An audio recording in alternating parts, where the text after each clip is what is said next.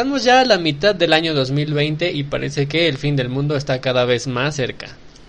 No sabemos para cuándo termine marzo, ya tuvimos terremoto. ¡Su puta madre! ¡No mames, se sigue moviendo la tierra! La pandemia del COVID. El, cor- el virus del coronavirus me va a matar. La caída inminente del sistema financiero. El dólar no afecta a la economía de los mexicanos. Ponle que sí lo hubiera dicho. Y señas cada vez más claras de que la inteligencia humana está por terminarse. Pañales para adulto. Usando pañales en cuarentena. Por eso hoy les traemos estos fines del mundo donde no se acabó el mundo. Bendito Dios.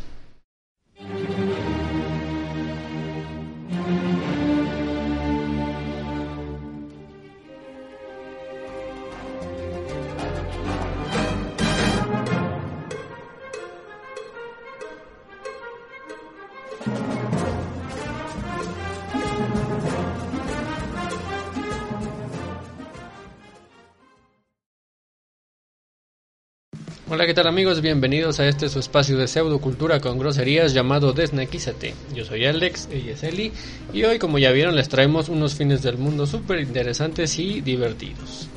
El primero que les traemos es de hace bastante tiempo, tiene que ver con la fundación de Roma.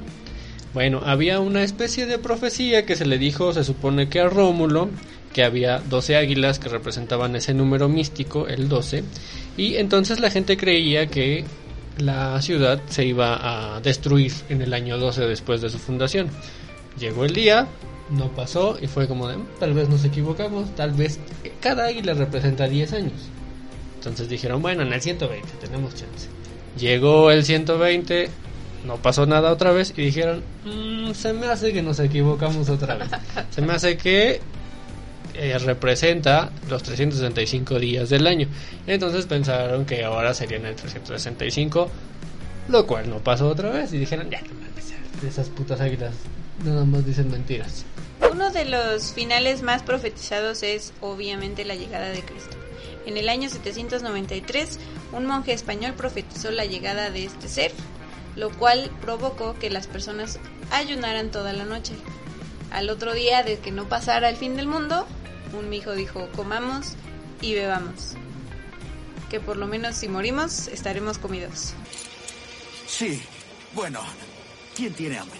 En el año 847, la vidente Alamana Tiota profetizó que eh, el año siguiente sucedería el apocalipsis. Como no sucedió, le dieron su merecido juzgándola y azotándola por herejía. Bastante, bastante castigo para eso. Eso, con eso debieron aprender a no profetizar en vano, ¿no? Pero ah, hay una serie de profetas que al parecer no entendían. Nuevamente, para los años 999 y 1000, profetizaron otra llegada de Cristo, pero porque además era el aniversario del, vier- del Viernes Santo, de los mil años, y pues no pasó. Sí, porque no, eh, era el 1999, que al revés es el número de la bestia, ¿no? El 666. Y obviamente siempre en los cambios de milenio la gente se paniquea porque algo va a pasar. Que ah, ya va a ser el año 1000, pero pues nunca 2000. pasa una chingada, ¿no? Uno de los fines del mundo que casi es el fin del mundo de verdad y nadie lo profetizó fue la peste negra, que fue de 1347 a 1353. Que bueno, ese sí fue el fin del mundo para aquellos que murieron. Sí, claro. El Walter Mercado de 1523 pronosticó una gran inundación, lo que provocó que las personas dejaran sus casas y se fueran a terrenos más altos. Oigan amigos, deberíamos tomar fondo de bikini y llevarlo a otro lado. En 1806, a estilo del pulpo Paul en el mundial, una gallina se supone que profetizó eh, la llegada de Cristo otra vez. Esta gallina empezó a poner huevos que tenían grabada la frase en inglés Christ is coming. ¿Cristo se está viniendo? Diablos, señorita. Cristo está viniendo o viene para acá. Esto pasó en Leeds, Inglaterra. Eh, finalmente se descubrió que bueno, era una broma, que algún güey había escrito la frase en los huevos y luego los volvió a poner como obviamente tenía que ser, ¿no? Para 1822, unas monjas profetizaron que era el fin del mundo después de que hubo un terremoto masivo o muy culero en Chile. Al otro día de que no se cumplió la profecía, las monjas dijeron que gracias a sus valientes oraciones, Cristo había decidido postergar el fin del mundo. Ah, mira, qué buena persona. Es Qué como ese amables. meme de las monjas de este no sé cuántos rosarios por minuto. Que el diablo no supo de dónde le llovieron los chingadazos. Sí, algo así. En 1910 estaba muy de moda hablar del cometa Halley y de lo que esto le podía hacer a la Tierra. Eh, mucha gente pensaba que se iba a estrellar contra el planeta, incluidos Homero Simpson, que él pensó que era contra la Luna. Esto es lo más emocionante que he visto desde que el cometa Halley se estrelló con la luna. Eso no pasó, papá. ¿Cómo que no? Se supone que mucha gente pensaba que esto iba a llenar la atmósfera con gases tóxicos, bla bla bla bla, bla, pero lo curioso del asunto es que mucha gente empezó a comprar píldoras Que, que fueron creadas por el mismo que dijo la profecía. Eres la enfermedad y yo la cura. Estas sí eran las píldoras para el día después de mañana. Otro de los fines del mundo más profetizados es la llegada de los extraterrestres. En 1954, una señora dijo que los extraterrestres le dijeron que habría una gran inundación para el 21 de diciembre de 1954 y que todos iban a morir. Regalote de Navidad. Siguiendo con la línea de extraterrestres, Sheldon Needle, eh, un psíquico de California, que bueno, desde ahí ya sabemos que va todo mal, eh, predijo que el mundo terminaría el, 16, el 17 de diciembre de 1996 con la llegada de 16 millones de naves espaciales dirigidas por un ángel. Ay. Una secta, Heaven's Gate, pronosticó el fin del mundo para 1997 a causa de un cometa llamado Hale-Bopp. Hubo un suicidio masivo de sus feligreses. Y como el fanatismo no solo se da en Occidente, el líder taiwanés Ho Min-chen dijo que para el 31 de marzo de 1998 el mundo terminaría y decía que Dios vendría a la Tierra en un platillo volador. Así. O sea que Dios es extraterrestre. Para el primero de enero del 2000, el error Y2K iba a provocar una destrucción masiva en la tecnología y en los aparatos computacionales, lo cual provocó que mucha gente se acabara su dinero en pendejadas Ay. para evitar el fin del mundo. Sí, lo que pasaba es que los programadores no estaban contemplando el año 2000 como tal, solo contemplaban las, las cifras de 1900 y se supone que las computadoras iban a volver locas porque ya no tenían el conteo del, do- del año 2000, pero no pasó a, a mayores, realmente fueron retrasos de trenes eh, y cosas así, no, no se cayó ningún sistema muy importante, ¿no? Incluso tuvieron que gastar muchos dineros para poder corregir ese error. Sí, yo creo que el, Y los el- pendejos ya se lo habían gastado. El mayor problema tal vez fue en la bolsa, ¿no? Que todo el mundo decía, ¿qué pedo? ¿Qué va a pasar? Pero realmente no, no pasó a mayores, ni se acabó el mundo, ni nada. No contentos con la paranoia del 2000, en 2001 la Academia de Ciencias Unarios predijo que el mundo otra vez se iba a acabar. Decían que iba a llegar un ovni a California y ya, eso iba a acabar, ¿no? 2002. Nada pasó. ¿Qué pedo, mijo? ¿Qué pasó, mijos? ¿Y el fin del mundo? Yo había ponido un fin del mundo aquí. Y entonces dijeron, no, no, es que los hermanos no aterrizaron porque nosotros, el pueblo de la tierra, no estamos preparados para tanta sabiduría. El 6 de junio de 2006 se juntan los tres 6.